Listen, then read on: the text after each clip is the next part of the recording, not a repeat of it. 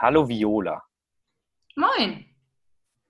So, dann sag doch mal den Zuhörern, für die, die dich nicht kennen, wer bist du und was machst du so?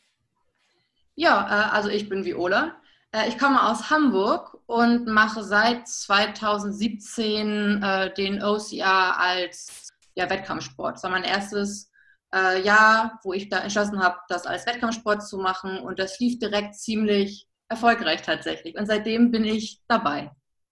Wie bist du, wie bist du zum OCR gekommen? Ähm, ich habe, wann war das denn? 2013 ähm, habe ich in England meinen Master gemacht und äh, war dort im, im Unisport ziemlich äh, ja, eingebunden und meine Freunde von dort kamen auf die glorreiche Idee, so ein Event mitzumachen, was so vom Militär kommt und so durch Schlammrobben und so und da war ich sofort dabei und das haben wir aus Spaß gemacht und ähm, aus Spaß wurde dann von Jahr zu Jahr immer ein bisschen mehr und ein bisschen ernster und ja, so hat sich entwickelt. Einmal dabei, immer dabei. Ne?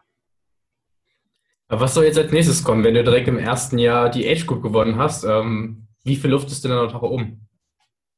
Nee, die Age Group äh, war so der Anfang. Da habe ich halt gemerkt, dass äh, ich jetzt eigentlich in die Elite muss, damit äh, ich mich halt wirklich mit dem Besten der Besten messen kann. Und das ist halt jetzt so mein Ziel, ähm, ja, in der Elite so weit vorne wie möglich zu landen. Hast du auch schon andere Erfolge im OCR? Also dein Instagram-Profil gibt es her, aber ich glaube, die meisten haben jetzt kein Handy dabei, wo sie jetzt groß bei Instagram stalken können. Die sollen laufen.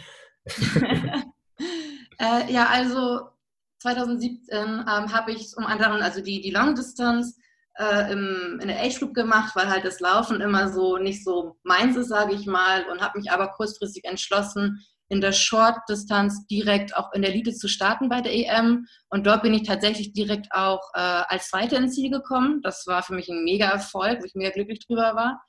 Und ähm, das ist eigentlich so mein größter Erfolg bisher, würde ich sagen. Zweiter Platz äh, in der Elite im Shortcross bei der EM. Ähm, darüber hinaus, letztes Jahr bin ich mit Pia und mit Karina, die meisten kennen die wahrscheinlich, auch im Frauenteam bei der EM und WM gestartet, äh, wo wir bei der EM den dritten Platz erreicht haben, und bei, den, äh, bei der WM den vierten Platz. Was sehr, sehr knapp war tatsächlich. Es handelte sich da um irgendwie, ich glaube, 1, irgendwas Sekunden, wo wir den dritten Platz verpasst haben. Es war ein bisschen ärgerlich, aber es war ein mega geiles Event. Ja, falls ihr ähm, Viola noch nicht ähm, kein Bild vor Augen habt, ja, äh, ich glaube, der, ich glaube, es war bei der WM, da hast du sogar ein Aftermovie geschafft, weil du äh, äh, ja. emotional reagiert hast äh, nach dem Weil ich emotional fertig am Boden lag und ja, nicht genau wusste, wo ich war in dem Moment. also, wenn ihr, ähm, wenn ihr euch Viola mal emotional berührt angucken wollt, dann schaut euch auf jeden Fall den Aftermovie von der OCR WC an. Sollten wir auch mal machen, dann haben wir jetzt auch ein Bild vor Augen, weil wir sehen Viola auch gerade. ja. Ansonsten kennt ihr kennt Viola vielleicht sonst auch aus dem guten Fernsehen. Und zwar gibt es da so Geschichten wie Team Ninja Warrior oder Wüsten Challenge Viola. Ja, das, das, gibt es. Ähm, als die erste Ninja Show angekündigt worden ist, damals vor vier Jahren mittlerweile ist es, glaube ich, her, musste ich sofort mich bewerben und wurde auch direkt genommen und durfte seitdem bereits dreimal an Ninja Warrior Shows teilnehmen, was eine mega geile Erfahrung war. Ähm, mich aber auch mental mega fertig gemacht hat, um ehrlich zu sein, weil es echt doch ganz schön was anderes ist, wenn man weiß, man hat nur einen Versuch, man wird gefilmt, ähm, alle sehen das, wenn man jetzt verkackt, sage ich mal. Und ähm, ja, das hat einen, also mich persönlich mega, mega fertig gemacht, also das Mentale. Ansonsten mega geile Erfahrung. Ich bin dieses Jahr tatsächlich auch wieder dabei, äh, nach zwei Jahren Pause. Und ich bin sehr, sehr gespannt, wie es dieses Jahr abläuft. Ich hoffe besser als bisher. Jetzt wollen wir natürlich deine ja, mach erst mal. Internet, weißt du? Wir müssen ja. wieder nebeneinander sitzen. Das kotzt mich so an, wir labern uns immer ins Wort. Ich habe hier, ich mache hier schon extra immer stumm. Ja, und wenn ich dann stumm wegmache, das, sollte, äh, das soll Chris signalisieren, ich möchte jetzt reden, aber irgendwie versteht er das noch nicht. Ladies das Internet versteht das nicht so richtig. du hast mich jetzt voll aus dem Konzept gebracht. Jetzt mach deinen doofen Satz, ich mache mich jetzt auf stumm. okay, äh, wir wollen natürlich ähm, deinen ähm, Vorteil deiner, deiner Erfahrung ähm, nicht, nicht, nicht schmälern, aber hast du vielleicht ein paar Tipps für Leute, die das erste Mal bei Ninja Warriors dieses Jahr dabei sind, ähm, wie man die Nerven behält? Wenn man die Nerven bei Ninja Warrior behält, da muss ich selbst auch noch herausfinden, was am besten macht. Aber ähm, ich denke, man sollte sich selbst, gerade wenn man das erste Mal dabei ist, nicht zu viel Druck machen. Wirklich einfach nur sich freuen, dabei sein zu dürfen und probieren, alles andere auszublenden. Letztendlich will man sich selbst eigentlich ja nur das meiste beweisen. Also ich glaube, das ist bei mir das Problem, dass äh, ich da einfach äh, mir selbst zu viel Druck mache und denke, dass andere von mir erwarten, dass ich alles schaffe. Und dem ist halt nicht so. Also ähm, keiner, der vom Fernseher sitzt, äh, wird sagen, oh guck mal, die Person hat es nicht geschafft. Und also daran erinnert sich später gar keiner mehr. Einfach hingehen, Spaß haben und einfach gucken, was kommt. Das ist, glaube ich, der beste Tipp. Das Fiese bei Ninja Warrior dann sind, glaube ich, auch so die vermeintlich ganz einfachen Hindernisse. Wenn man da dann ein bisschen zu lasch rangeht, einen Versuch hat und direkt verkackt, dann kann das auch ganz schön nach hinten losgehen. Absolut. Und das war genau mein Fehler in meiner zweiten Show da habe ich beim vermeintlich leichtesten Hindernis, wo ich dachte, ach, gar kein Ding, habe ich mich schon mental aufs nächste vorbereitet und habe total verkackt ins Wasser gefallen. Das war einfach nur mit einem Seil an ein Netz schwingen. Und ich habe so hochgegriffen, weil ich nicht darauf geachtet habe, was ich da getan habe. Das war mir persönlich Monate später immer noch mega peinlich. Also ähm, das war echt bitter. Ach, naja. Nächstes ja. Jahr oder dieses Jahr wird es auf jeden Fall besser. Wir drücken die Daumen. Wir verfolgen Danke. das dann fleißig. Dann mhm. lass uns mal den Switch machen von der Halle raus ins Freie. Äh, soll ja auch ein bisschen im Hindernislauf gehen. Wüsten-Challenge. Wie bist du in die Wüsten-Challenge geraten und wie lief es da ab? Äh, ja, ähm, die Wüsten-Challenge, da wurde ich tatsächlich angeschrieben, ob ich nicht, also über Instagram, ob ich nicht irgendwie Bock hätte, dabei zu sein. Und äh, ich kannte das Format aus Amerika und dachte mir, ja, ist genau das Richtige für uns OCA-Sportler, also gerade der letzte Parcours. Ähm, und natürlich habe ich da direkt zugestimmt. Ich meine, wer, wer, kann so eine Erfahrung auch ausschlagen, nach Spanien geflogen zu werden, um da ein paar coole Tage zu haben? Äh, das war mega interessant. Es war wesentlich weniger Druck, weil keine, es waren zwar Kameras da, aber kein Publikum und es hat sich alles viel mehr nach einem Wettkampf angefühlt auch. Ähm, ja, da waren es ziemlich, äh, wie soll man sagen, ähm, krasse Person dort, also vor allem aus dem CrossFit und, und äh, so einem Bereich. Äh, und ich habe da überraschend gut abgeschnitten eigentlich. Ähm, ich bin in der ersten Show bis in die Finalrunde gekommen, wo es nachher um in so einem Ringkampf darum ging, die andere Person aus dem Ring zu schmeißen. Ähm, leider kam das nicht so rüber, wie es in echt war. Ich glaube, das wurde zwei Minuten gezeigt von überhaupt und der Kampf hat in echt fast eine Stunde gedauert ähm, in der Hitze, in der prallen Sonne, äh, ohne Pause. Ähm, also das hat auf jeden Fall, das kommt im Fernsehen gar nicht so drüber, wie es wirklich war. Also echt extrem. Damit haben wir auch schon Erfahrungen gemacht. Ja. Wir waren, glaube ich, Stunde, anderthalb Stunden im Höllencamp rudern und ja. das wurde dann einfach rausgeschnitten, weil es nicht spannend genug war. Aber äh, fertig gemacht hat es uns auf jeden Fall und äh, die, der Zuschauer denkt sich dann so, äh, wie jetzt schon kaputt? Ja, es ist krass. Also es kommt mal gar nicht so rüber, was man da wirklich erfährt und was, ähm, wie es im Fernsehen nachher dann gezeigt wird. Also ähm, es ist meistens wesentlich anstrengender und komplexer als das, was man sieht. Definitiv. Markus Gartelt hatte, glaube ich, auch gesagt, hatte, glaube ich, auch gesagt, die größte ähm, Challenge bei der Wüsten-Challenge war, waren eigentlich diese Pausen. Er meinte, äh, er hatte enorme Pausen zwischen den einzelnen Challenges, weil die anderen natürlich auch immer dran waren und so. Und dann ist er immer kalt geblieben und über den ganzen Tag, äh, kalt geworden und dann aber über den ganzen Tag halt immer mal wieder so eine Challenge zu haben und eigentlich die ganze Zeit ready zu sein. Äh, das war so, was er, glaube ich, äh, am anstrengendsten daran fand. Ja, das war auch mega hart. Also, wie gesagt, du musst dann auf den Punkt auf einmal warm sein und Leistung bringen und den Rest halt wartest du eigentlich. Und auch wenn das mitten in der Wüste war, es war mega windig und auf so einem Berg, es war ultra kalt zwischendurch. Also, wir haben gefroren in der Wüste. Und ähm, also, das war, wirklich, das war wirklich schon, das war schon ein bisschen extrem, tatsächlich. Äh, war aber irgendwie auch witzig, weil ich nicht gedacht habe, dass man in der Wüste, in der prallen Sonne auch so frieren kann zwischendurch.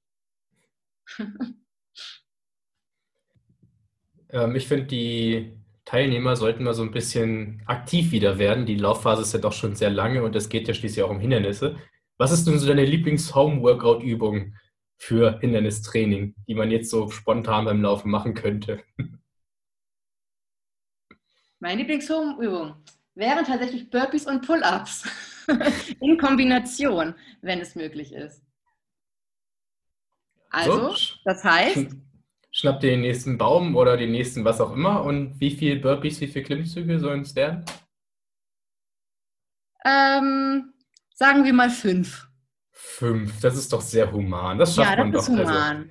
Also, und wer keine Klimmzüge kann, würde ich sagen, an den Baum ranspringen und von oben rund, also negative Pull-ups, wenn das sonst möglich ist. Das ist doch sehr fair. Ja.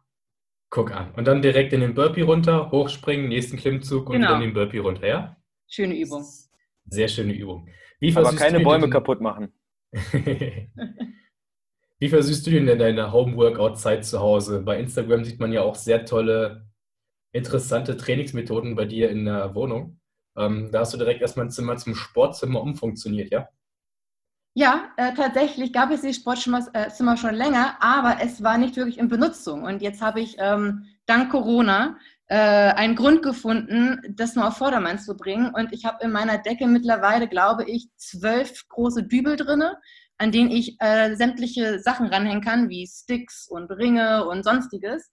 Und wo ich da auch mal probiere, von A nach B zu springen oder einfach so lange zu hangeln, wie ich kann oder sonstiges. Ähm, ist auf jeden Fall sehr empfehlenswert. Also so ein bisschen sich ein kleines äh, Zimmer da zurechtzugestalten, wenn man kann, ist auf jeden Fall ziemlich geil. Also Shoppst du dir das zurecht? Shoppst du dir das ja. zurecht oder äh, baust du selber? Äh, ich teils, teils. Ich habe einige Sachen mir zusammengekauft, äh, so normale Sticks, äh, natürlich selbst gebastelt. Das kann man ja ganz einfach aus Holz machen. Ähm, ich habe, bin jetzt gerade dabei, mir so eine, so eine Moving Packboard zu bauen. Ähm, also es, es wird noch erweitert auf jeden Fall. Und ich bin mal gespannt, auf was ich noch so für Ideen komme. Gerade für jetzt Ninja-Vorbereitung, wenn man nicht in der Halle kann oder sowas, ähm, muss man sich doch ein bisschen hier und da selbst irgendwie behelfen. Ich meine, du machst ja auch bei unserer Challenge mit, dann freu dich auf den Teil mit Gabriel. Ähm, da gibt es sehr viele interessante Ideen, was man alles so machen kann für zu Hause. Und da wirst du bestimmt auch das ein oder andere Hindernis mitnehmen können. Ja, mega, auf jeden Fall. Immer neue Ideen sind immer gut. So ein Wheel of Death passt da bestimmt rein. Wie bitte? So ein Wheel of Death passt bestimmt auch in dein Zimmer noch rein. Also, äh da, da, muss ich mal gucken, wo ich das hinkriegen. Auf dem Balkon vielleicht. Klar, das wird schön. Ach, da steht ein Ausblick, ist doch schön. Bei uns intern heißt du ja äh, Lady of Thousand Challenges. Äh, kannst du dir das irgendwie erklären? Nee, überhaupt nicht. Wieso? Also, wir hatten mal so eine Zeit, wo das mit Corona anfing, da hatten wir gefühlt so täglich zwei, drei Nachrichten von dir in unserer Inbox. Ähm, und nochmal genauso viele äh, Nachrichten, die uns darauf hingewiesen haben, dass wir die Challenges vom Vortag noch nicht äh, mitgemacht haben. Äh, ist das, äh, ist das äh, wie du dir die Zeit aktuell ähm, so um die Ohren schlägst? Ja, apropos, habe ich meinen Liegestütz von euch schon bekommen? Ich glaube nicht, da ist noch was offen. Ja, das jetzt mal zusammen nachholen am besten. Ja, bitte. ja, los, ich komm. Ich auf Instagram. Okay, Zehn Liegestütze, Leute, kommt. Ja, wir machen auch mit. Oh. So, ah. Mikrofon schon auf dem Boden zum Zählen. Chris, ich zähle, ja? Ja. Na komm, okay. Und eins, und zwei, und drei, und vier, und fünf, und sechs, und sieben, und acht, und neun, und zehn. Wunderbar. Woo! Jetzt mit Klatschen. Yeah. Ich, ich fliege noch. Da hast du sie, Viola, bitteschön. Ja, endlich, endlich. Lange drauf gewartet. ich muss unbedingt zum Friseur, ey, das geht gar nicht. Hat der wieder auf? ja, aber ich bin zu faul, einen Termin zu machen. Oh Mann. Nein, ja, solche Challenges sind schon äh, zwischendurch ganz witzig. Man muss nur aufpassen, dass man es ähm, nicht übertreibt, würde ich mal sagen, sonst ist das normale restliche Training äh, ein bisschen schwierig beizubehalten. Also trotz Corona bin ich ja noch total im Trainingsplan drin und probiere mich halt dann auf zukünftige Rennen zu fokussieren. Ist ein bisschen schwer, aber man muss halt irgendwie einen Weitblick dann da einfach dafür haben. Und ähm, ja, um, um das Training wirklich gut machen zu können, kann man nicht jede Challenge mitmachen tatsächlich. Das musste ich auch erstmal lernen am Anfang. Ach, das geht schon. Also du schaffst das auf jeden Fall. Ansonsten, was sind so deine Pläne für nächstes Jahr, wenn es dann hoffentlich wieder in die Normalität geht? Ja, dann hoffe ich natürlich erstmal, dass ähm, ja, die EM und WM, alles, was wir bisher halt nicht machen können, was abgesagt worden ist, dass das einfach richtig tolle Events werden, wo sich einfach jeder freut, sich wiederzusehen und einfach mal wieder das Beste geben kann. Einfach sich die, die Athleten alle mal wieder treffen können. Und dieses Gemeinschaftsgefühl, ich glaube, das fehlt den meisten ähm, am meisten eigentlich an dem ganzen ähm, Sport, was jetzt hier so ausfällt. Ähm, von daher, darauf freue ich mich und hoffe natürlich, dass ich dann auch mit der langen Vorbereitung für dieses komplette Jahr ähm, natürlich bestmöglich abschneiden kann. Ne? Also jetzt ist gerade der Zeitpunkt, wo man sich wirklich darauf besinnen kann, an Grundlagen zu arbeiten. Und ähm, vielleicht ist es auch ganz gut. Ich probiere es mal positiv zu sehen, dass der ganze Wettkampfstress sozusagen dieses Jahr einfach mal flach fällt und man sich einfach nur auf sich, sein Training, auf seinen Körper konzentrieren kann, auf den Körper auch hören kann, um Verletzungen etc. Ähm, auch richtig auszukurieren und so. Also man muss auch Sachen positiv an dieser ganzen Krise sehen. Wo kann man in Hamburg äh, für OCA trainieren? Also jetzt, wenn, wenn Corona jetzt, sage ich mal, nicht herrscht. Äh, in meinen vier Wänden. in deinen vier Wänden, okay. Ja, also ungefähr ist das. Ähm, also ein, Kumpel noch, also ähm, Sebastian, auch vom OCA, Sebastian Menk, der hat bei sich im Garten so, so ein kleines Rig stehen, da trainieren wir ab und zu mal. Aber ansonsten gibt es in Hamburg absolut nichts Öffentliches, wo man für den OCA trainieren kann vernünftig. Ähm, wir haben hier Boulderhallen, Kletterhallen und das war es eigentlich. Ähm, das nächste wirklich von mir aus ist, glaube ich, das Ninfly in Münster und das sind über drei Stunden Fahrt. Also bisher gibt es hier leider noch nichts. Ich hoffe, das ändert sich noch. Das wäre nämlich sehr schön. Ich meine, Hamburg ist ja jetzt auch nicht so klein, dass es sich wahrscheinlich nicht lohnen würde. Also, let's go, Leute. Eröffnet eine äh, OCA Ninja Halle. Unbedingt, das wäre mega. Ich meine, gerade Hamburg, also mega Anbindung. Ich weiß auch nicht, warum es das hier noch nicht gibt, aber wir sind da sehr, sehr hinterher, leider, tatsächlich. Und ich hoffe, das Was? ändert sich sehr bald. Warst du schon mal in, dem, in diesem Jump House?